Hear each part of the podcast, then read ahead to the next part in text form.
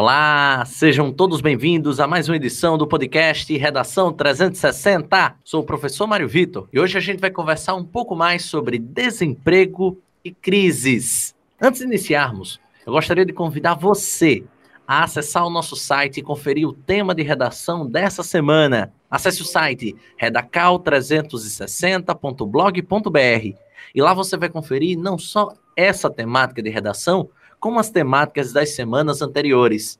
Então, não esqueça, toda segunda-feira, tema novo de redação no site redacal360.blog.br. E por sinal, não sei se você sabe, mas a gente está criando uma comunidade reta. Essa comunidade reta são grupos, grupos em redes sociais ligadas necessariamente a compartilhamento de informes, sejam temas da semana, reportagens, artigos, filmes, documentários, músicas, tudo que vai ajudar a incrementar o seu repertório sociocultural. Quer participar da comunidade Redação 360? Envie um e-mail para contato.redacal360@gmail.com. Repetindo, contato.redacal360@gmail.com. Além disso, gostaria de chamar a atenção de vocês, caros ouvintes, para conhecer a nossa plataforma de vídeos é, o Redação 360 agora está em vídeo na plataforma Reta Mais. Quer saber mais? Quer conhecer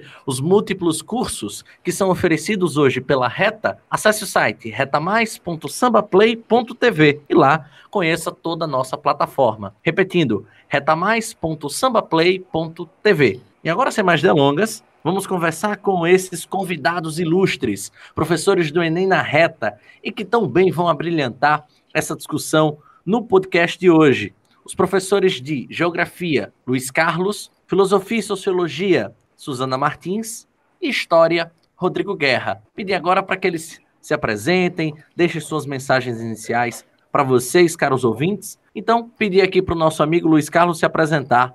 Bom dia, boa tarde, boa noite, professor Luiz Carlos. Olá, Mário Vitor. Muito agradecido pelo convite, mais uma vez estar participando aí desse super podcast. E também, né, mandar um alô aí para os nossos ouvintes, tá? a galera que está sempre acompanhando aí. Eu me chamo Luiz Carlos, sou professor de geografia, atuante principalmente na área da geopolítica. Estamos aí, né, na batalha, na luta, e dando prosseguimento aí, cada vez mais, né, interagindo cada vez mais com as novas tecnologias, com os nossos ouvintes. Isso aí, valeu. Valeu, grande Luiz. Agora convidar para se apresentar a querida Suzana Martins, professora de Filosofia e Sociologia da Nina Reta.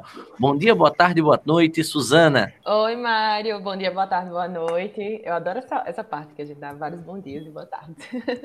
é, bom, meu nome é Suzana, eu sou professora de Sociologia e Filosofia da Nina Reta, como o Mário muito bem colocou. Também sou estudante, como muitos de vocês aí, sou, faço pedagogia atualmente.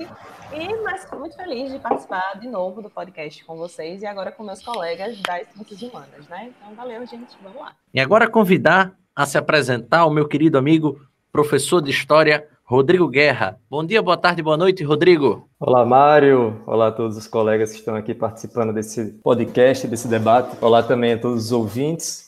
Me chamo Rodrigo Guerra, sou professor de História da Reta, tenho mestrado na área de História, também faço algumas pesquisas na área de educação e será certamente um, um grande momento estar aqui trabalhando, debatendo com vocês nesse momento para falarmos um pouco sobre questões relacionadas ao trabalho e à sociedade como um todo. Pois bem, inclusive, minha gente, só para quem não, não tem esse tipo de informação, o trabalho já foi tema de redação do Enem no ano 2010, tá? O ano 2010 nós tivemos como tema de redação o trabalho na construção da dignidade humana. E é justamente para falar sobre trabalho, sobre emprego, desemprego, crises, principalmente de vertentes econômicas, que a gente vai conversar no programa de hoje. Agora vamos seguir para o nosso editorial. O trabalho é o fator de produção mais importante. Usualmente, os economistas medem o trabalho em termos de horas dedicadas, como tempo, salário e até mesmo eficiência. O trabalho é a essência do homem. O que distingue o homem dos animais é a sua consciência e a intencionalidade para o trabalho. O trabalho humano pode ser de ordem intelectual ou corporal. No trabalho humano, há liberdade de criação e de tempo. Para o Bornós, por exemplo, todo trabalho supõe tendência para o fim e esforço. Analisando de modo etimológico, o trabalho deriva do latim tripalium, ou tripalus, uma ferramenta de três pernas que mobilizava cavalos e bois para serem ferrados. Curiosamente, era também o nome de um instrumento de tortura usado contra escravos e presos, que originou o verbo tripaliare, cujo primeiro significado era torturar. Os gregos e os romanos diferenciavam o trabalho criativo, ou seja, o trabalho de artistas e o trabalho de elite, do trabalho braçal ou penoso, ou seja, o trabalho dos escravos. E aí a gente consegue perceber algumas referências etimológicas ligadas essencialmente ao trabalho. Por exemplo, o trabalho criativo tinha como nome ergone, do grego, e opus, no latim, enquanto que o trabalho braçal tinha como nome grego ponossi, e labor no latim. Nesse sentido, insere-se também a antiga tradição bíblica do trabalho como castigo, ao condenar o homem comum, expulso do paraíso, Adão, à labuta para ganhar o pão de cada dia. E aí, justamente com aquela passagem, tu comerás o pão no suor do teu rosto. O grande problema é que, com o surgimento, o advento do capitalismo, a era econômica vigente, expositora de múltiplas divergências socioeconômicas, esse trabalho, que já fora denominado como uma espécie de tortura, depois como uma espécie ligada a suor, a ofício, a labuta, hoje é muito mais designado como uma perspectiva de emprego, e a sociedade fora basicamente dividida entre empregados e desempregados. E é para falar sobre trabalho, emprego, crises, desemprego que a gente vai começar o debate de hoje, convidando inclusive o nosso querido amigo Rodrigo Guerra para explicar a ideia do desemprego de hoje, trazendo principalmente a perspectiva histórica. Rodrigo, você poderia nos dizer quando surgiu o trabalho e como ele é definido hoje? Olha, Mário, pensar em trabalho é quase que um sinônimo em pensar em sociedade, né? em organizações de vida em sociedade. O trabalho é um conceito. Por ser um conceito, ele traz consigo uma série de imbricações e também relações diretas com o tempo no qual ele está relacionado. Mas eu diria de uma forma geral que o trabalho seria alguma atividade sobre a qual o ser humano emprega a sua força, a sua criatividade, emprega uh, o seu tempo, né, o seu dever para produzir meios voltados para o seu sustento. Então, o trabalho poderia, por exemplo, estar, poderia não, estava diretamente também localizado em sociedades mais antigas, no qual não havia talvez a estrutura capitalista como há hoje, mas que existiam designações para que as pessoas encontrassem dentro daquela sociedade suas atividades voltadas para o bem comum. Depois, já com o advento da, da estrutura capitalista, o trabalho passa a ter uma outra organização, já mais desenvolvida, já mais até mesmo segmentada. Então, o trabalho, de uma forma geral, ele se torna um pouco disso até que você falou na introdução do, do podcast de hoje, e que também é muito, é muito presente no senso comum. É o famoso ganhar o pão de cada dia. O trabalho, nessa definição moderna da sociedade capitalista, como eu falei, é a atividade na qual o ser humano dedica sua força, seu tempo para que consiga uma subsistência. Perfeito. Inclusive, trazendo essa, essa perspectiva explicada por você, eu queria chamar minha querida Suzana para tentar explicar um pouco mais sobre essa perspectiva histórica do trabalho. Suzana, a definição do trabalho passou por diversas transformações. Aproveitando esse ensejo, observamos que o trabalho após o iluminismo, talvez também as revoluções industriais, passou a dignificar o ser humano e assim se transformou num ofício universal. Você poderia explicar aos nossos ouvintes como ocorreu essa mudança na mentalidade social do trabalhador? Claro, Mário. Bom, eu vou começar a falar sobre isso. Eu acho que já é clássico dos professores de, de sociologia falar sobre Weber e a ética protestante e o espírito do capitalismo, que foi um livro de 1904 e nele, o Weber vai explicar como é que o trabalho braçal, né, o labor, como muito bem você colocou no editorial, sai de uma perspectiva negativa e passa para uma perspectiva positiva. Veja, na, na Idade Média, é, o trabalho que era valorizado era a contemplação, o ócio criativo, que era esse momento de você refletir, criticar e tudo mais, e muito ligado ali à nobreza e o clero. Porém, vem com a reforma protestante, né, que é um dos marcos da modernidade, vem a ideia de Calvino. E o que é que Calvino defendia? Ele defendia que o trabalho era uma prática de salvação da alma. Então, por exemplo, surge a palavra profissão. E profissão está muito ligada à ideia de você professar uma fé. Então, a partir da, do, do protestantismo, principalmente do Calvino, você muda essa perspectiva de trabalho. Você traz a ideia de que eu estou trabalhando não para mim, eu estou trabalhando para Deus, esse Deus cristão, eurocêntrico e tudo mais. Então, eu vou fazer o melhor que eu puder fazer para uma possível acumulação de capital aqui na Terra, porque isso mostraria o quanto eu estou sendo abençoado. Então, a mudança de ótica vem principalmente daí, né, dessa ideia do, do calvinismo muito crescente na Europa. Em relação ao, ao, como é que eu posso dizer, ao catolicismo, visto que, como você também trouxe no, no nosso editorial, que o catolicismo ele visa muito, visava, claro, visa, hoje em dia mudou, mas visava essa ideia de, do labor, do trabalho braçal como algo muito negativo. E aí você tem o surgimento de uma nova religião e você tem uma visão da, da concepção de mudança mesmo. E, em paralelo a isso, como você falou, vem a Revolução Industrial, né? as primeiras revoluções industriais, que inclusive, é, se Luiz Carlos quiser fazer suas contribuições, estamos bem abertos aqui a qualquer momento, é, Rodrigo também. E com a Revolução Industrial, o trabalhador, que antes era muito ligado à terra, ele é expropriado dessa terra e ele passa para o meio urbano, para aqueles burgos, que eram aquelas grandes feiras, e vai nascendo as primeiras cidades e as primeiras fábricas. Então, você deixa de ser um trabalhador da terra e passa a ser um trabalhador da indústria, um trabalhador fabril. E qual é a diferença? Que agora você é assalariado. Agora você tem outra ligação no seu ambiente de trabalho. E traz agora, né? A gente sabe que um dos maiores estudiosos do advento do capitalismo foi o Karl Marx, e em Manuscritos Filosóficos e Econômicos, de 1844, ele mostra como o trabalho se torna fundante na vida de um ser humano. Por quê? Para você se conhecer, ou seja, para você ir a um teatro, escutar uma boa música, ter um tempo para a leitura, comprar um livro e etc., você precisa de capital. E como é que a gente vai conseguir capital no mundo capitalista? Através do nosso trabalho, através da nossa força de trabalho. Então, o trabalho ele se torna central na vida do ser humano porque é uma constituição do ser humano. Então, eu sou, eu exerço a minha humanidade a partir do momento que eu tenho capital para me apropriar da vida material humana. Então, o trabalho ele entra aí na, nessa centralidade. E quando esses trabalhadores eles chegam nas fábricas, eles observam aí o início do processo de automação, né? o, o, o maquinário que era usado. E num primeiro momento, esses trabalhadores eles se revoltam com essas máquinas, tanto que eles quebram as máquinas e tudo mais, porque eles sentiam que aquelas máquinas elas estavam começando a, a tirar o emprego deles. Só que ele, felizmente, né, eles perceberam que não eram as máquinas que estavam tratando eles mal, não eram as máquinas que estavam tirando a humanidade deles, que estavam deixando eles alienados. Era o próprio modus operandi da organização do trabalho. E aí a gente tem o início do sindicalismo, que eu faço questão de pontuar, que eu acho muito importante a gente entender que todas as conquistas dos, tra dos trabalhadores não foram conquistas de cima para baixo, foram conquistas do próprio proletário, né? Os proletários eles se organizaram para conquistar aquilo que conquistaram. E aí a gente vem a ideia do sindicalismo.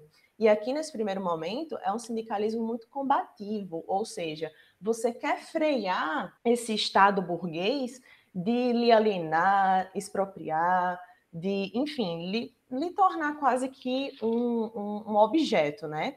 E o que é que aconte... como é que acontecia esses primeiros sindicatos? Os, os operários, eles tinham cada sindicato em suas fábricas.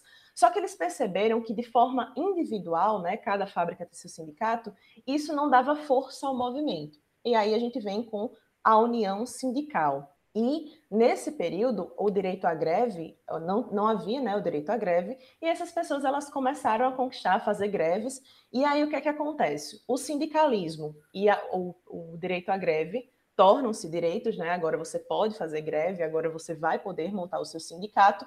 E aí a gente tem o primeiro problema do sindicalismo é que o sindicalismo ele deixa de ser algo combativo e passa a ser uma instituição estatal, uma instituição do governo. Vocês podem perguntar por que isso é um problema? Porque a partir do momento que ele é legalizado, que ele faz parte do governo, a gente entende que esses sindicatos eles não funcionam mais na base eles vão começar a funcionar aí para os governos, o que se tornam sindicatos corporativistas. Então, só resumindo, nós temos dois tipos de sindicato: os sindicatos combativos, que foi esse, esse feito no chão da fábrica, no início desse trabalho, e, em paralelo, os corporativistas, que são esses que são acoplados ao governo e que estão querendo muito mais uma conciliação entre o Estado burguês e os proletários do que propriamente direitos a esses trabalhadores. E a gente sabe que essa balança é muito desfavorável, até porque, se a gente está na sociedade capitalista, o lucro e o capital equivalem, e quem tem os meios de produção é uma classe, né, a burguesa, e não os proletários. Então, meio que o sindicalismo ele vai perdendo um pouco do sentido ao decorrer da história da, da humanidade. E aqui no Brasil, quando o sindicalismo ele chega no Brasil, a gente sabe que o nosso processo industrial foi um processo muito lento, ele veio ter o seu boom mais ou menos em 1930 em diante, com o governo de Getúlio Vargas, e o sindicalismo já chega com etos de, de Estado, né? já chega com etos de governo. Então não podia, ter, não podia fazer greve, o sindicato tem que ser o sindicato único, você não podia ter concorrência entre os sindicatos, você tem a, a criação do imposto sindical, então o Estado pagava uma parcela das despesas do sindicato, então é claro que aquele sindicato ia servir muito mais ao Estado do que aos trabalhadores, e aqui a gente só teve um sindicato, de fato, um sindicato combativo no período da ditadura civil-militar, mais ou menos ali em 1968, quando tem o sindicato de contagem, que foi um sindicato criado em Minas Gerais, que em 1978 se acoplou ao sindicato ali criado pelos metalúrgicos no ABC Paulista, né? O famoso sindicato dos metalúrgicos. Então, só em 1978 foi que surgiu de fato um sindicato brasileiro combativo, que foi o que criou a Central Única dos Trabalhadores, para os trabalhadores conseguir um direito à greve, entrar na política de fato. Então a gente sabe que meio que o Estado ele proibiu que esses, esses trabalhadores eles se envolvessem na política, justamente para alienar. A gente sabe que é no campo político que há as conquistas, então houve essa expropriação. E, e o que é que eu quero dizer com tudo isso? É mostrar que a luta pelas condições de trabalho não vem de cima, ratificando, né? Ela vem dos próprios trabalhadores. E aqui no Brasil a gente teve uma história muito lenta em relação a isso. Então, falando de modernidade, de concepção de trabalho, de ideia de como esse trabalho é construído, foi mais ou menos por aí. Suzana, deixa eu puxar algumas referências aí que eu acho que a gente pode incrementar, inclusive na, na conversa.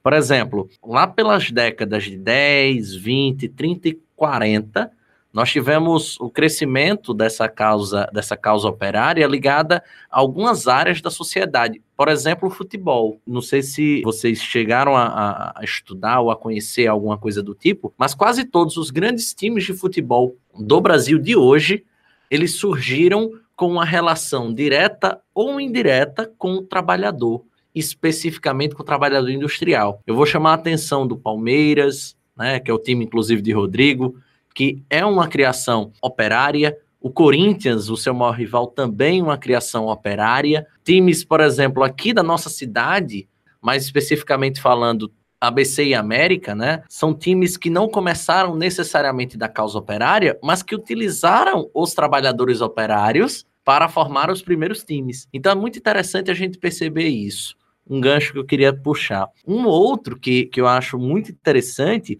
é muito voltado a esse movimento sindicalista que você trouxe. Os primeiros partidos políticos, por exemplo, já tínhamos o Partido Comunista Brasileiro desde 1922, o PCB. Mas aí surgiram, através desses movimentos de 78, né, esses movimentos em cima da causa operária, o PCO, o Partido da Causa Operária, o PT, o Partido dos Trabalhadores, o PTB, o Partido dos Trabalhadores do Brasil, o PCdoB, o Partido Comunista do Brasil, o PSB, o Partido Socialista do Brasil, ou seja, os partidos políticos que nós conhecemos hoje da centro-esquerda e esquerda, os mais famosos pelo menos, eles surgem justamente desse movimento trabalhador da década de 70 no Brasil. Vocês têm algo a acrescentar em relação a isso? Então, foi muito bem trazido por Suzana essa relação aí da mudança de mentalidade social, essa questão da dignidade humana. E aí eu queria chamar nosso amigo Luiz. Luiz, como é que a gente pode definir hoje a palavra emprego? E mais precisamente, meu querido, como a gente pode definir as diferentes formas de desemprego, principalmente tratando-se de Brasil? Como muito bem falado, né, nos dias atuais, a gente pode observar que o conceito de emprego está relacionado à questão de ocupação. Então, nós temos hoje a relação dos empregos ou melhor, da ocupação, tanto no setor formal quanto no informal. Então, dentro do, da relação da geografia, a gente acaba classificando essa população como população economicamente ativa, desde que eles estejam em idade ativa. Então, primeiro, para o ouvinte, o que é a população economicamente ativa? É a mão de obra com a qual o setor produtivo ele pode contar. Ou seja, é o número de habitantes em idade e condições físicas que hoje o IBGE ele declara acima de 16 anos para exercer algum ofício no mercado de trabalho. Então pode gerar de repente uma confusão tá, para o ouvinte quando fala, mas qual a diferença da população economicamente ativa para a população economicamente não ativa? Ou população não economicamente ativa. A não ativa, atentem aí, que refere-se a pessoas não classificadas como ocupadas e desocupadas, isto é, aqueles que não possuem idade, interesse ou condições de exercer algum ofício. Então é muito bom fixar na ideia que quando eu falo o seguinte, ah, mas um cidadão ele está desempregado, ele não está ocupado, ele é economicamente ativo? Sim, ele é economicamente ativo pelo fato dele ter a condição física ele estar à procura de ser absorvido pelo mercado. Por isso que muitos hoje, com essa falha, a questão até do desemprego, acabam correndo também para o setor informal da economia. E hoje, falando da questão do desemprego, propriamente dito, a gente sempre faz uma relação muito forte de globalização e desemprego. É impossível não fazer a relação de globalização e desemprego. Só que a globalização ela traz um avanço tecnológico e isso ele é irreversível. Nós não temos como fugir da tecnologia. Até pelo fato, se a gente for observar, até no nosso dia a dia, nós, como mercado de consumo, nós consumimos muitas tecnologias com o objetivo de talvez minimizar o nosso esforço. Eu sempre falo sobre isso, a questão de minimizar o esforço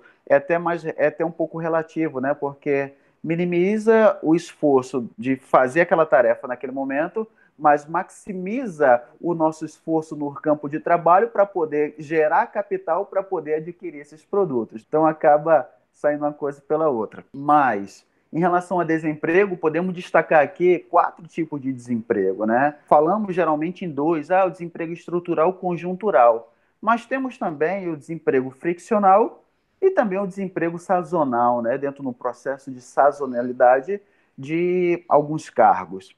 Falando, por exemplo, sobre o que muitas pessoas falam mais, que é o desemprego estrutural. O desemprego estrutural ele está diretamente ligado a inovações tecnológicas e alterações no nível de consumo. Como falei, nós não temos como fugir disso. Eu tava, eu sempre que eu trabalho em sala de aula, eu digo que a questão da necessidade de se adaptar às novas tecnologias. Pegando como exemplo, né, a engenharia civil, o engenheiro civil Anteriormente nós tínhamos, né, você via em casa, quem convivia, uma grande mesa para se fazer projetos. Hoje você faz através do AutoCAD, então o engenheiro que não está hoje adaptado às novas tecnologias ao AutoCAD, dificilmente ele será absorvido pelo mercado de trabalho. E o desemprego ele afeta tudo. Se a gente for analisar, pessoas que no passado, por exemplo, tinham uma empresa como uma locadora de vídeo, Será que o proprietário de uma locadora de vídeo teria condições de sobreviver hoje com essa própria locadora? Ou ele teve que se adaptar às novas exigências do mercado, aquilo que a tecnologia trouxe? Então, a gente tem que botar na cabeça que a tecnologia ela é irreversível. O desemprego estrutural ele acaba sendo irreversível. Por que, que ele é irreversível? Porque você não vai mais conseguir ter de volta o seu trabalho não naquele ramo que você atuava anteriormente. Você vai ter que agora se adaptar, você vai ter que se reinventar para esse mercado, ok? Já o conjuntural, chamado também de cíclico, Aí já é outra questão, é o desemprego causado por uma crise econômica. Então essa forma de desemprego ela acaba sendo involuntária. As pessoas desejam trabalhar, mas não encontram emprego devido a um ciclo econômico em fase depressiva. Olha só, pegando o próprio exemplo também utilizado né, anteriormente, que eu falei da engenharia civil. Nós tivemos a crise de 2008, que se espalhou pelo mundo, que foi a crise do subprime, nos Estados Unidos, que atingiu também chamada bolha imobiliária, que atingiu a Europa, os PIGs, né, os países que passaram pela crise. chegando ao Brasil e afetou muito o mercado que estava muito ativo, que era justamente o mercado imobiliário. Então, nós tínhamos, por exemplo, trabalhadores da construção civil capacitados, mas que estavam sem trabalho, que estavam sem emprego, porque em razão da recessão econômica, em razão da depressão econômica, tais trabalhadores não foram, não conseguiram ser absorvidos pelo mercado de trabalho. Então é bom que haja essa diferença. No caso do conjuntural, resultado de uma crise econômica, isso independe, tá? acaba sendo involuntário em relação ao trabalhador. Já a relação do estrutural está ligado às inovações tecnológicas, no qual, na maioria das vezes, a gente faz até uma relação toyotista com o processo, no qual a automação industrial acaba substituindo o homem pelas máquinas. E a gente tem alguns exemplos, né? já caíram questões trabalhando sobre isso, que é futuramente a profissão do carteiro, cobrador de ônibus, entre outras profissões, né? que a gente vê a tendência, inclusive, de diminuir cada vez mais em razão do incremento da máquina. Bom, Luiz, você falou muito aí da questão do processo de automação e tudo mais. E segundo os dados do IBGE, né, do ano de 2019, é, no Brasil a gente tem 12,6 milhões de desempregados. E aí eu lembrei muito que Karl Marx, no Capital, ele fala que nós precisamos, dentro do capitalismo, ter um exército de reserva. Pra, o que seria esse exército de reserva? É aquele momento em que você chega para o seu chefe está pedindo um aumento e ele fala assim: é, mas se você quer isso, tem metade da população lá fora querendo emprego. Então eu queria saber, assim, na sua opinião, da, a partir da geografia e tudo mais, se o desemprego aqui no Brasil é um projeto. Porque, querendo ou não, por exemplo, o Itaú teve um lucro recorde ano passado, o Banco Itaú, só que ele teve também um recorde em desemprego por causa do processo de automação da das próprias agências. Então, eu queria saber, assim, de você, nessa sua visão, claro que Rodrigo também, se ele quiser contribuir, se a gente vive um projeto de desemprego estrutural.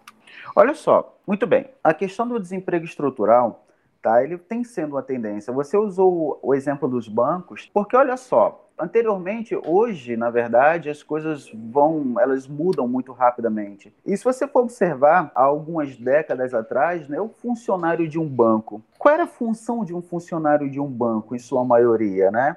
Ali no banco era o local onde você fazia saque no, no caixa, você fazia depósito no, no, caixa, né, na boca do caixa, assim falando, popularmente, para o ouvinte entender melhor, compreender. Você pegava talões de cheque e se recebia um valor relativamente alto né, para dentro dos padrões do Brasil. Tanto é que, pelo menos, né, era o sonho de todo pai que o filho trabalhasse num banco, né? Ah, meu filho trabalha no banco, dava um status maravilhoso. Só que acontece o seguinte, se você for analisar, hoje, todos esses serviços de saque e depósito você faz em lotéricas, em agências de pague fácil outro mais, pagando um salário bem mais baixo para aquele trabalhador.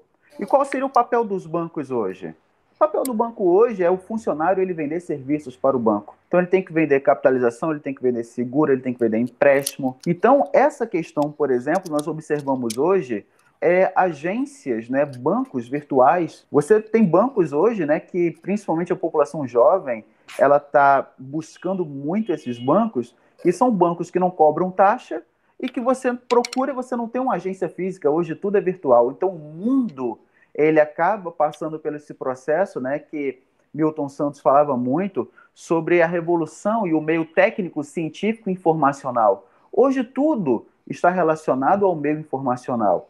Então, esse processo do desemprego estrutural, ele vai ocorrer, ele continua ocorrendo. Em razão disso, das novas demandas, os novos, os novos processos, as novas tecnologias, não mais a necessidade de um espaço físico, quando você tem hoje um espaço virtual que tem um poder de alcance muito elevado.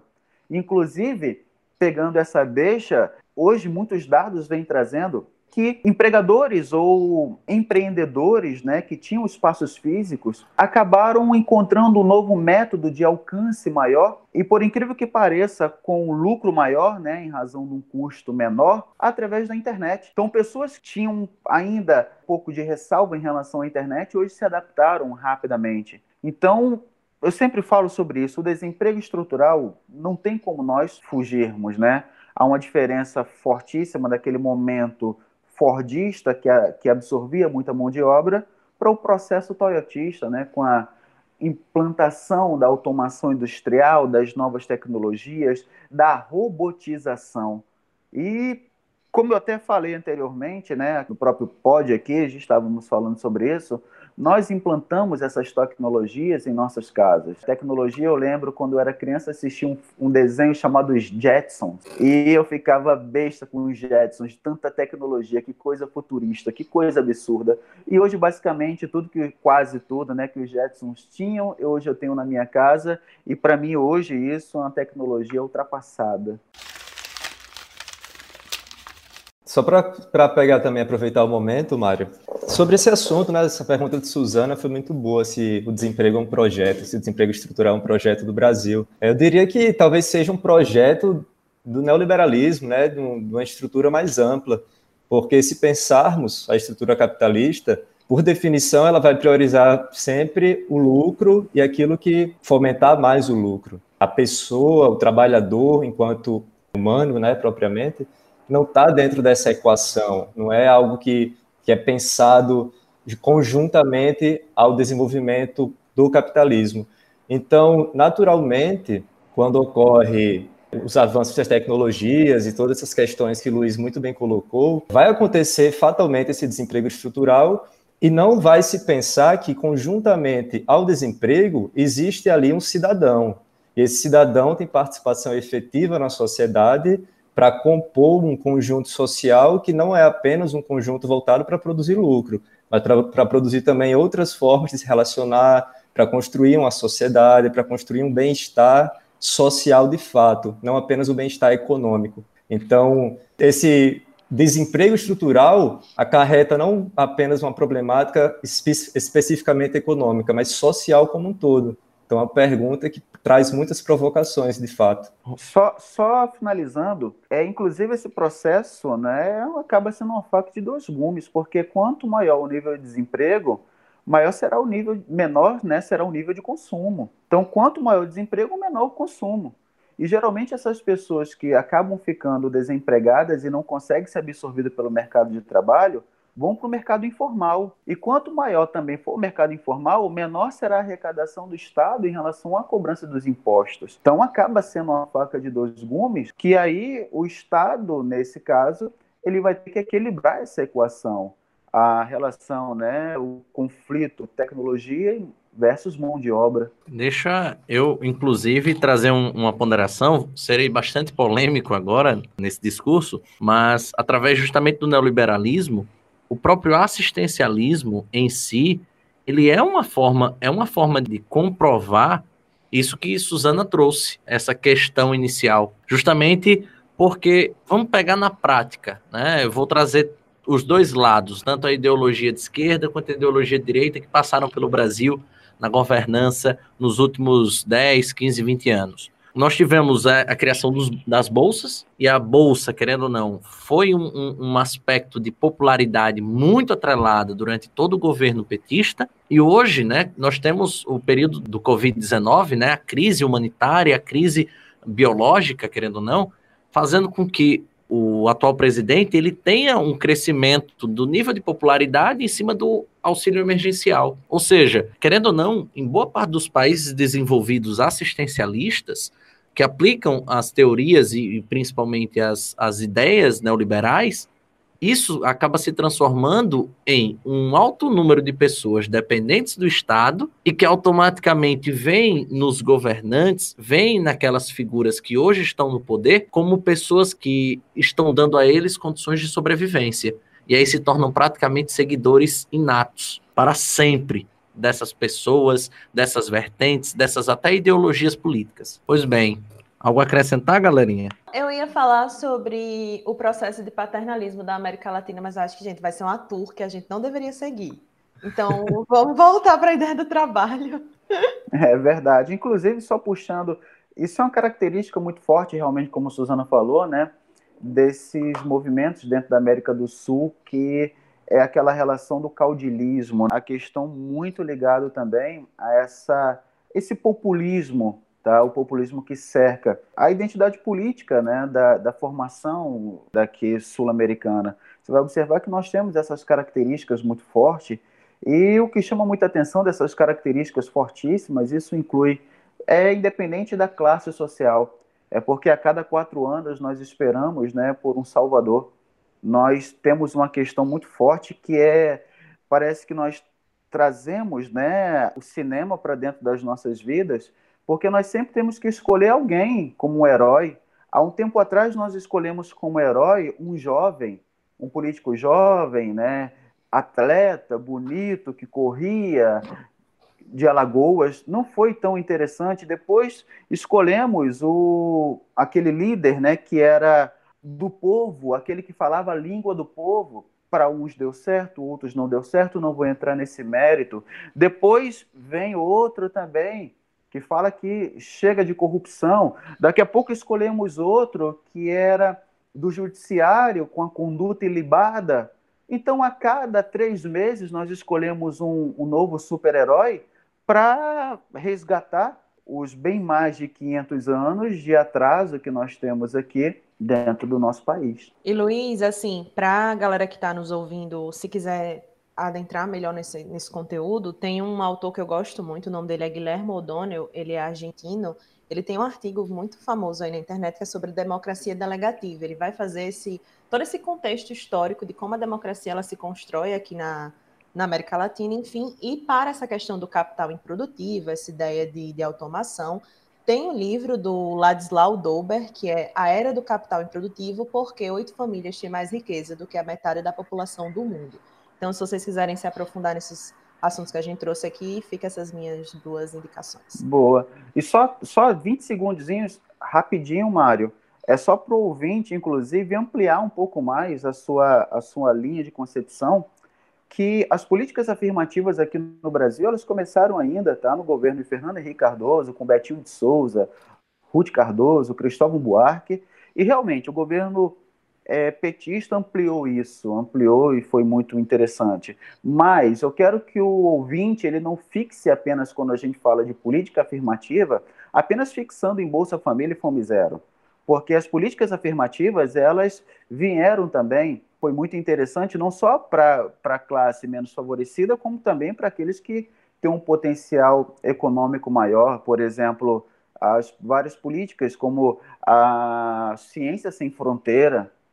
Ciência Sem Fronteira foi uma política do Estado que, se a gente for botar na conta, foi muito mais utilizada pela classe, pela população de um padrão aquisitivo, dos alunos de um padrão aquisitivo maior do que do menor. Aí temos também realmente que botou muita gente o FIES, então, tudo isso foram, foram políticas é, de ampliação educacional. Então, não de, a, a questão, inclusive, também de aumentar a produção agrícola. Então, tudo isso estava dentro de políticas afirmativas que, às vezes, né, infelizmente, as pessoas fixam apenas no Fome Zero, Bolsa Família, e quando isso vai um pouco até além. Eu concordo demais. Eu queria só ratificar, Luiz, não sou não favorável, eu sou favorável a essas políticas de modo assistencialistas. O que eu quis na hora do meu discurso foi só reiterar o quanto que isso, dentro desses estados americanos e de muitos outros estados que hoje se adaptam a essa vertente neoliberal, acabam por utilizar isso como uma forma de, de manter-se no poder manter a sua estrutura ideológica e principalmente não conseguir de fato melhorar a condição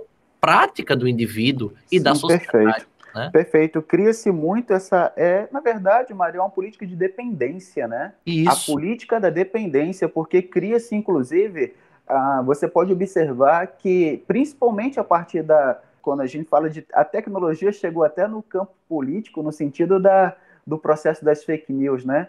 Você vai observar que durante o processo da, da campanha eleitoral, muito se falava sobre ah, o próximo político vai retirar o benefício A, B, C.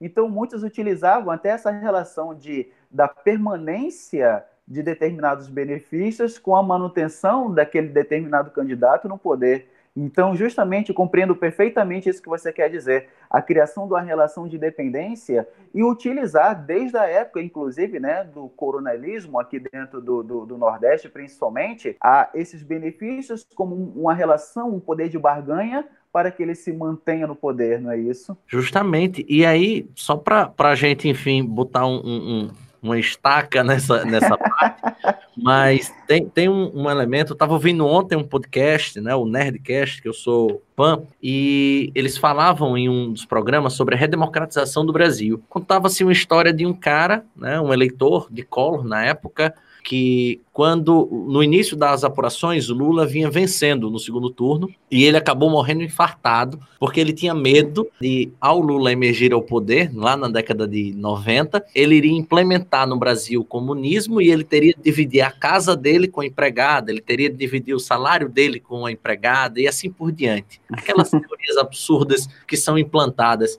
mas ao mesmo tempo que isso foi plantado na época, muitas pessoas plantaram que com a saída do PT iria acabar justamente o Bolsa Família, ia acabar com o assistencialismo, que não foi verdade. Na verdade, hoje ele se ampliou, hoje já tem 13 terceiro, 14 quarto salário, hoje com auxílio emergencial ele, na verdade, ganhou cinco vezes, multiplicou cinco vezes o valor dado a essa população, e a gente percebe que não há um fim nisso. Muito pelo contrário, o número de pessoas que estão recebendo só aumenta. Você pega esse auxílio emergencial hoje, que chegou ao lado de 98 milhões de brasileiros. Ou seja, hoje 98 milhões de brasileiros, entre aspas, estão dependendo do auxílio do Estado para comer. Automaticamente isso torna essa grande fatia da população, né, quase metade da população, mais da metade da população economicamente ativa, por exemplo, como pessoas que não têm o trabalho e precisam necessariamente disso para poder, enfim, morar, comer,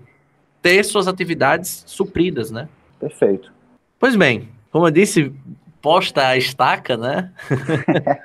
Eu queria, Rodrigo, trazer você, né, através do seu conhecimento da história, para a gente falar um pouco sobre crises, especificamente sobre a crise de 1929, que nos Estados Unidos representou a crise do desemprego. Explique um pouco mais para nós por que, que essa crise foi definida assim e como foi que a América conseguiu sair desta grave crise econômica e social. Em primeiro lugar, assim, muito interessante o debate todo sendo feito até aqui, né? Inclusive, a gente até fica querendo conversar sobre outros assuntos. Mas para retomar um pouco do que foi dito e já, já fazer um, um link direto com a sua pergunta, Mário, Suzana fez aqui uma narrativa histórica muito bem feita, Luiz falou sobre as transformações nas tecnologias, e logo no início eu falei muito timidamente sobre como o trabalho é esse conceito que se relaciona com as suas temporalidades, com as suas conjunturas históricas. E é interessante pensar nisso antes de chegar propriamente na crise de 29, né? O trabalho, se a gente for retomar desde a época clássica, antiga, como Suzana até pontuou, o trabalho ele era muito mais um trabalho associado a escravos, a servos, do que propriamente à elite econômica.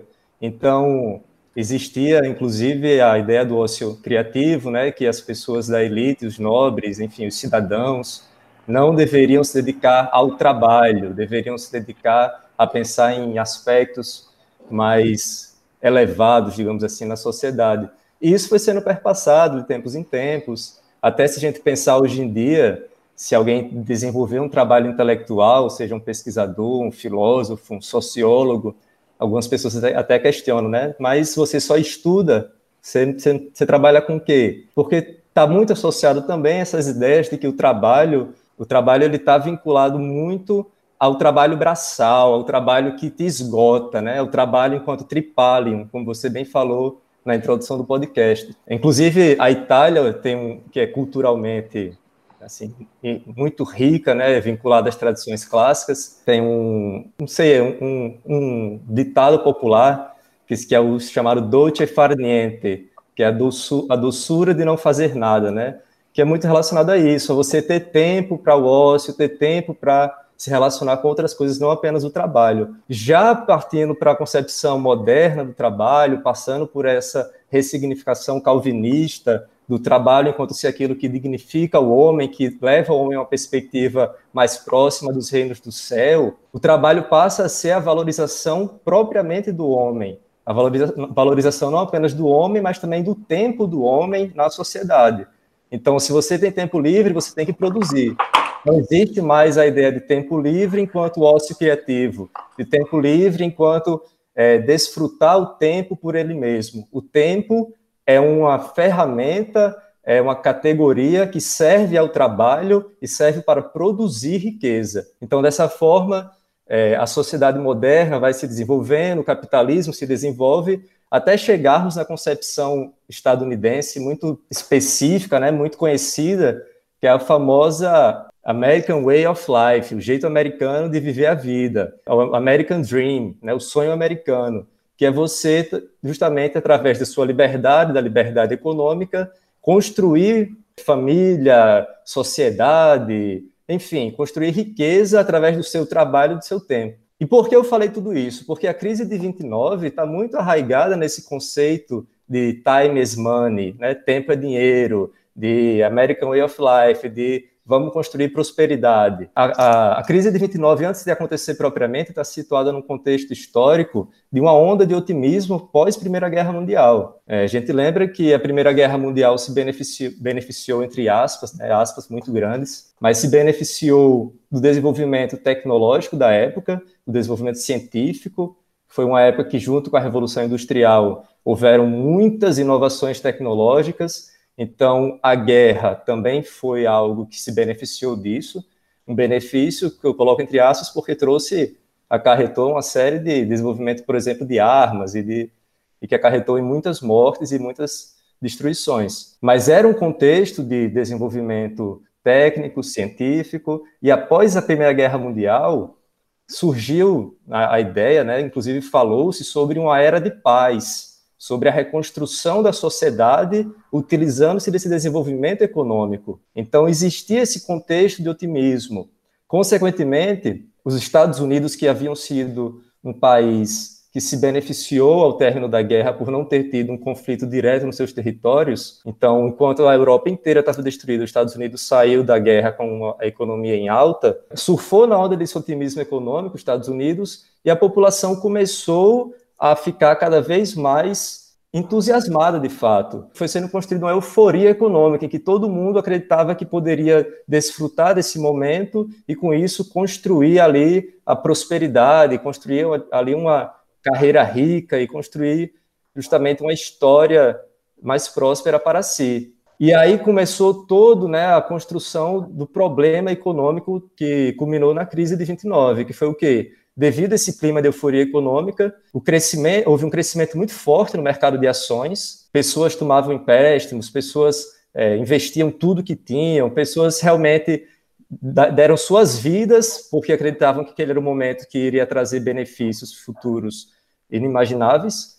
Então começou esse, esse, esse movimento todo. Os bancos também tinham uma política de expansão de crédito muito barata, então, o crédito era dado livremente, praticamente, as pessoas tomavam empréstimos, investiam, colocavam suas vidas naquilo, porém, começou a, ser, a chegar num ponto em que é, havia mais dinheiro especulativo, havia mais dinheiros em dívidas, empréstimos, do que propriamente dinheiro real circulando na economia americana. E essa conjuntura como um todo fez com que a Bolsa de Valores de Nova York quebrasse. E com, com esse crash, né, com essa quebra da Bolsa de Valores, as pessoas haviam investido tudo das suas vidas ali, viram que tinham perdido tudo da noite para o dia. É, alguns números da época mostram que mais de 5 mil bancos declararam falência, mais de 15 milhões de pessoas ficaram desempregadas, as pessoas ficaram sem ter literalmente nada, né? cometeram suicídio, é, houve uma migração muito grande para as cidades, superlotando os centros urbanos, fazendo serem criados na época, inclusive, alguns cortiços, algumas situações de, de realmente crise urbana, né? não apenas econômica. Então, isso tudo vinculado à ideia de que é um, os Estados Unidos consiste, constituem né, uma sociedade pautada por esses princípios, em que a prosperidade do homem está diretamente associada à sua prosperidade financeira. Então, você imagina, não é apenas uma crise econômica, é uma crise moral, uma crise ética. As pessoas se viam realmente perdidas em meio ao que fazer com suas vidas. E dessa forma, inaugurou aí uma nova etapa no processo histórico da sociedade capitalista, que depois teve que vir a ser tra tratado diretamente com o Estado para superar essa crise, né? Então é uma crise que traz elementos históricos muito é, amplos e um debate muito grande em torno dela. Perfeito. Inclusive, avançando um pouco mais, eu queria que Suzana trouxesse um pouco mais sobre a crise de 2008. Rodrigo falou bastante sobre como essa crise de 29 impactou na questão do desemprego, a questão da falência, não só de bancos, como principalmente daquelas pessoas que passaram a vida inteira nutrindo, construindo e que acabaram do dia para a noite perdendo tudo. Só antecipando aí a questão do New Deal, né, que foi a forma que o Estado americano percebeu de, de, salvar não só os bancos, como principalmente o operariado, fornecendo inclusive empregos em, de forma massiva por parte do Estado para a população que estava desempregada. E eu queria que Suzana trouxesse um paralelo entre essa crise de 29, com esse New Deal, com a crise de 2008, né? O que que, o que, que fez o Estado americano para salvar a economia numa época e o que que fez há pouco tempo, no caso, na outra época, em 2008? Bom, Mário, como o Luiz muito bem já tinha colocado né, na fala dele, a crise de 2008 ela foi, ela ocorreu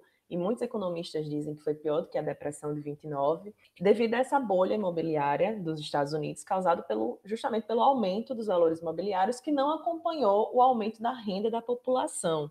Então houve essa especulação imobiliária muito forte e quando né, teve a quebra dos bancos e tudo mais, e houve uma repercussão no mundo inteiro porque as pessoas começaram a, a tirar dinheiro das suas ações com medo do processo de, de recessão. A América Latina não sofreu tanto assim com a crise de 2008. A crise da América Latina vem é uma coisa mais recente, mas a gente percebe que mais uma vez quem salva os bancos é o Estado. Então, assim como na, na crise de, de 29 o Estado ele injeta dinheiro nos bancos e tudo mais, em 2008 faz a mesma, faz a mesma questão. E trazendo para o mundo do trabalho, a gente observa essa diferença né, do trabalho. A gente observa que no, no século XXI a gente tem o crescimento do, do toyotismo. O toyotismo foi uma corrente de reestruturação produtiva do Japão a partir da, dos anos 70, e ela chega com bastante força aqui no, no século 21 e tudo mais, porque a supervalorização da flexibilização do trabalho,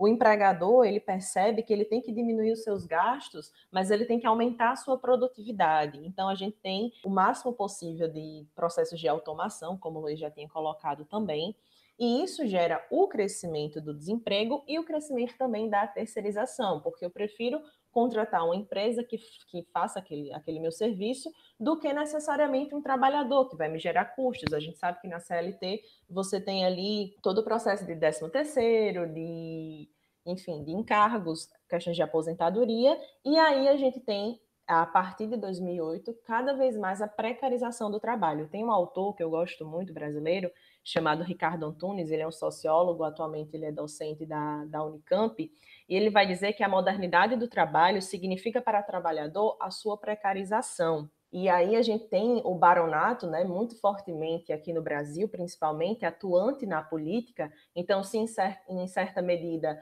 a gente desvaloriza quando os proletários querem chegar na política, a gente valoriza esse baronato que está aí mandando e desmandando no nosso Congresso Nacional, infelizmente, e aí a gente tem a desre desregulamentação dos direitos trabalhistas, em flexibilização de férias, horário de trabalho, a gente sabe que nosso horário de trabalho é de 8 horas, 40 horas semanais ou 44 horas, se você trabalhar no sábado, 4 horas, e tudo isso é muito flexibilizado, e a gente surge com com nomenclaturas como uberização do trabalho. O que é uberização do trabalho? É você dizer que aquela pessoa é o empreendedor, né? Ele é o, o indivíduo empreendedor, que na verdade não é, porque ele está ligado a uma empresa e essa empresa não dá os meios de produção nenhuma para ele. Então, se em paralelo a gente tinha o Fordismo, em que você tinha que o o burguês ele dava o, como é que eu posso dizer, os meios de produção, hoje não. Eu tenho tudo, eu tenho a minha bicicleta, ou eu tenho a minha moto, ou eu tenho o meu carro, e eu tenho que prestar todos os serviços, estar em contato com o meu cliente,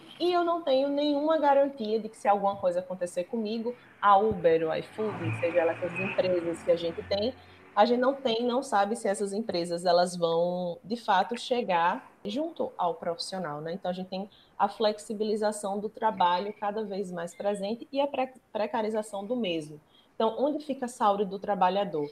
E eu achei muito significativo que os motoboys, enfim, as pessoas que trabalham nesses meios, elas usaram agora, no meio de uma pandemia, de 1 de julho, as suas manifestações, para mostrar que elas é uma classe trabalhadora e que essa classe trabalhadora, ela precisa dos seus direitos garantidos, assim como qualquer outra. Então, mais uma vez, reiterando, a classe trabalhadora ela precisa se unir para conquistar os seus direitos. Não, não acreditem que os mais altos, os burgueses, ou seja lá como vocês queiram chamar, vão olhar por nós. Perfeito. Perfeito, Suzana. Inclusive, um grande exemplo você citou, né? Que demonstra basicamente que, por mais que a economia evolua, cresça, por mais que os anos passem, a causa trabalhadora ela ainda tem muita vez, ela ainda tem muita importância e a gente não pode fechar os olhos em relação a isso. Mário, Inclusive, oi. Não, eu ia dizer que o que eu acho mais engraçado é que o advento da tecnologia, ela deveria ser, para o trabalhador, uma forma de conquistar aquilo que Rodrigo falou, um tempo do ócio, um tempo de ler um livro, porque as tecnologias, elas vêm para nos ajudar. E muito pelo contrário, nós nos tornamos escravos delas e o nosso trabalho meio que aumenta, a produção aumenta, mas a nossa qualidade de vida diminui, o salário diminui. Então, assim, essa inversão de valores que acontece, não vou dizer atualmente, mas desde o advento do século XXI, e muitos historiadores estão dizendo que o século XXI começou agora, né? Enfim, uhum. é isso, essa situação do trabalhador. Perfeito, Suzana. Estamos chegando próximo já da parte final, né? Inclusive, volto aqui a, a conversar com o Luiz. Luiz, falamos da crise de 29, falamos da crise de 2008 e agora vamos falar um pouco mais dessa crise humanitária, sanitária que estamos vivendo hoje. Talvez a maior da história, se não uma das maiores da história desse capitalismo moderno. Meu querido, você pode explicar o que está acontecendo com os empregos no Brasil nesse período e também o que está acontecendo com os empregos no mundo? Bem, Mário, a população economicamente ativa ela vem, ela é distribuída em cinco setores: primário, secundário, terciário, quaternário e quinário. Tratam de Brasil, aquele que mais absorve pessoas é o setor terciário de comércio e serviço. Não obstante, foi o setor que mais sentiu o impacto tá, dessa crise. Para você ter uma ideia, até como Suzana tinha falado sobre isso, o IBGE, pelo menos em junho, ao final de junho, eles tinham colocado ali cerca de 12 milhões e meio de pessoas estavam desempregadas com o impacto econômico que o coronavírus trouxe. Inclusive, a própria Fundação Getúlio Vargas, ela mostra que o Brasil ele pode chegar a 15%, a 15% de desemprego em relação à pandemia. Então, isso afetou muitas empresas. Até pelo fato de que, como eu falei, que muitos estavam inseridos tá, no setor terciário, sobretudo hoje, quem gera também uma quantidade muito alta de renda para o Brasil é, a pequena, é o pequeno e o médio negócio. Só para você ter uma ideia, das empresas que fecharam em definitivo, mais de 715 mil, ou seja, 99,2% das empresas que fecharam eram pequenas com até 39 empregados, enquanto 0,8%, que são as outras 1.200, eram médias empresas, que é aquilo que a gente define que geram entre 50 a 499 é, empregos né, diretos. Já as empresas grandes, com mais de 500 funcionários, nenhuma chegou a fechar. Não, não quer dizer que não é pelo fato dela não ter fechado que ela também não tenha demitido pessoas. É bom a gente também deixar isso muito claro. Em relação à economia, inclusive, dados mostram que pelo menos metade dos países do mundo, metade dos países do mundo devem terminar 2020 com a taxa de desemprego maior do que na crise de 2008. Então, quando a gente fala da pandemia do coronavírus, a gente tem que falar também da pandemia econômica que o próprio processo do coronavírus ele trouxe. Se tratando, inclusive, hoje né, de uma nação tão desenvolvida, é, dentro de um processo da ideia da polarização política, os Estados Unidos, no caso dos Estados Unidos, né, isso afetou bastante. Pelo menos porque dentro dos Estados Unidos nós tivemos uma quantidade muito elevada de mortes, muito elevada de óbitos. E para você ver, né, mesmo numa nação rica, o índice de óbitos foi altíssimo. Isso, inclusive, afeta também a, não só a questão econômica, como também política dos Estados Unidos, até pelo fato de que acabou gerando, tá, hoje nos Estados Unidos, cerca de 45 milhões de desempregados pelo Covid. E você tem que pegar como base, por que, que eu digo que gerou também uma crise política? Pelo fato de que uma das grandes alicerces da campanha de Donald Trump foi a geração de emprego e crescimento econômico estadunidense. Então você é atingido agora por uma bomba que foi esse processo da pandemia em vésperas tá, de um ano eleitoral. Então a questão é, principalmente dentro dos Estados Unidos, a recuperação econômica ou não dos Estados Unidos em relação à pandemia pode definir diretamente o próximo presidente da maior nação, pelo menos até o momento, né, da maior nação do planeta. Perfeito. Como disse, há pouco estávamos caminhando para essa parte final do podcast, e aí eu vou pedir, né, para que vocês façam suas despedidas, deixem uma mensagem final para os nossos ouvintes, quem sabe deixarem também um, uma sugestão de livro, de filme, mas que ao mesmo tempo vocês respondessem uma pergunta. O que vocês veem que poderia ser feito pelos estados, nação, pelo mundo para modificar essas altas taxas de desemprego geradas na pandemia, né? Ou seja, vocês poderiam deixar uh, junto com a mensagem final uma tentativa de resposta, no caso uma resposta pessoal de cada um de vocês para essa vertente. Queria que começasse por Rodrigo Guerra. Bem, Mário, já que estamos aqui já caminhando para o final do podcast, é, retomando um pouco a discussão sobre o trabalho, né, historicamente. Então, aos, aos ouvintes aí que estejam pensando talvez em um Enem, um vestibular, estudar o conceito de trabalho, eu recomendo que se pense o trabalho justamente como esse conceito atrelado às suas conjunções temporais, espaciais, às suas temporalidades, né? Como nós discutimos aqui ao longo do podcast, o trabalho passa por diferentes interpretações a partir da sociedade e da temporalidade na qual ele está situado. Então, nós vamos ter desde o trabalho na concepção da antiguidade clássica até o trabalho dos tempos de hoje, que já surgem novos conceitos, inclusive como da uberização levantado por Susana. Então, são conceitos, são, são debates que vão sendo suscitados conforme a sociedade caminha na história. Sobre a tua pergunta é, em relação ao desemprego, né, em relação à crise econômica pós-pandemia, olha, sinceramente eu não, não tenho uma resposta para isso, né? Não sei como é que vai resolver, que vai ser resolvido esse problema. De fato, será um problema, isso aí já está posto. Haverá uma crise econômica sem precedentes, haverá uma crise humanitária, uma crise urbana, enfim, teremos sérios efeitos colaterais do Covid-19, não apenas é, da doença em si, mas numa conjuntura mais ampla de sociedade.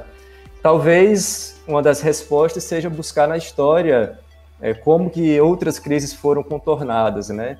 Então, assim como a crise de 29 teve que recorrer ao Estado, talvez seja mais um daqueles momentos que o Estado precise atuar, precise é, regular de alguma forma a economia, porque por mais que já haja, por exemplo, no Brasil, a presença de um Estado muito forte, que haja também muitas reclamações dos setores empresariais sobre a burocratização que existe no Brasil, mas ainda assim é necessário pensar o Estado como uma solução, no sentido de que haverá, é, haverá na, na sociedade muita gente desempregada e sem ter como se empregar, porque os próprios empresários estarão também com dificuldades de empregar pessoas.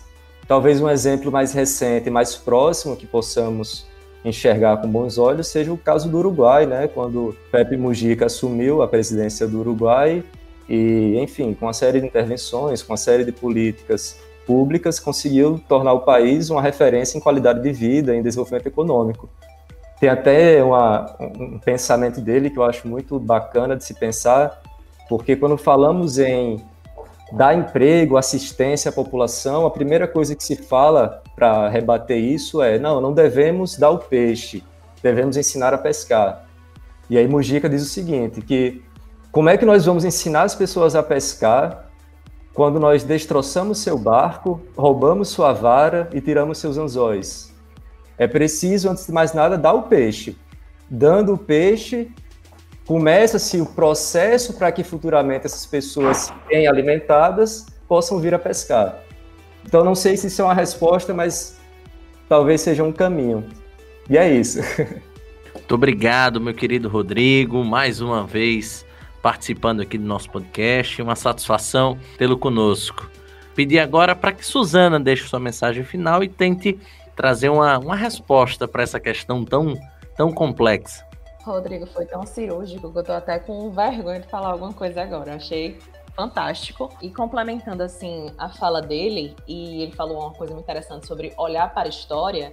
E quando a gente vê crise no trabalho, a gente vê mobilização de trabalhador. Eu sei que vai ser mais difícil, porque a gente normalizou essa questão do home office e tudo mais, e muitas empresas vão continuar com essa prática. E quanto mais longe a gente entrar dos nossos pares, mais difícil fica o processo de mobilização.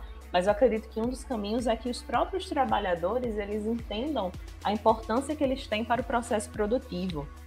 E quando, quando ele trouxe a fala do presidente do Uruguai e tudo mais, eu venho com o pensamento decolonial. O Brasil, né, a América Latina como um todo, sempre quer importar saídas eurocêntricas ou saídas dos Estados Unidos, mas a gente tem que, a gente tem que construir a nossa própria saída, construir com os nossos pares e construir no, no debate político. Então, eu não vejo nem só a saída do Estado, mas eu também vejo a saída dos próprios trabalhadores no processo de mobilização. Valeu, galera, é isso. Pois muitíssimo obrigado também a Suzana, né? Mais um podcast aqui, ela nos, nos colaborando, nos ajudando e abrilhantando mais uma vez todo o seu conhecimento. E agora pedir ao meu querido Luiz Carlos que deixe sua mensagem, quem sabe também tentar elucidar um pouquinho sobre essa questão. Então, Mário, olha só, analisando no aspecto macroeconômico, hoje o Brasil ele vem buscando aí pelo menos três remédios, né, está fazendo uma análise de três remédios que vêm sendo propostos por alguns economistas para sair da crise. O primeiro, que é apoiado por Meirelles, é imprimir dinheiro, tá?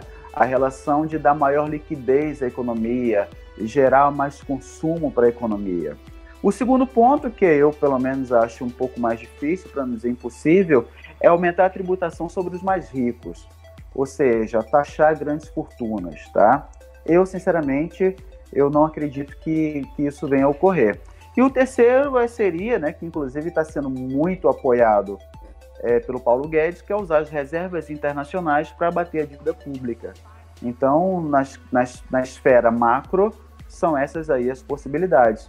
E, inclusive, queridos, né, vou me despedindo por aqui, tá? Deixando um forte abraço tá, para todos aí, um abraço virtual já né, que esse abraço calórico, infelizmente, não vai poder ser dado agora. Vou me despedindo pela participação, obrigado aí por todos, a participação de, uma, de mais um podcast.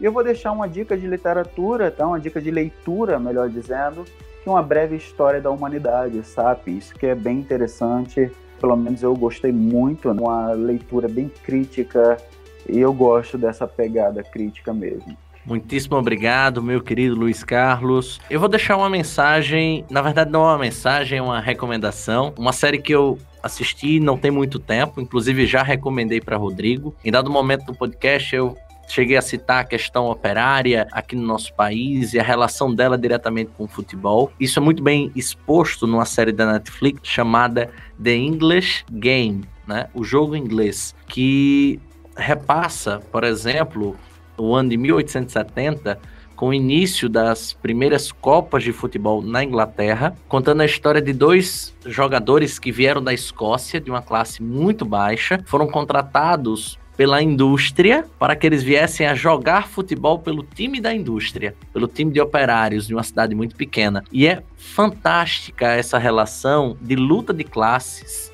e principalmente de luta do proletariado nesta série. Tem uma outra série também que eu acho fabulosa em relação a essa questão do proletariado, dessa luta proletariada, também da Netflix, recente por sinal, que é Trotsky mostrando mais precisamente a questão da Revolução Russa e suas diferentes vertentes de socialismo. É muito interessante como que essa luta proletária se transformou numa luta sanguinolenta certo? No início do século XX, mas uma luta sanguinolenta que, de acordo com a narrativa, né, aquela narrativa era necessária para a transformação da sociedade. Enfim, acredito que seja isso. Agradecemos a você que esteve conosco até esse momento. Agradeço mais uma vez aos amigos e colaboradores que participaram nesse podcast.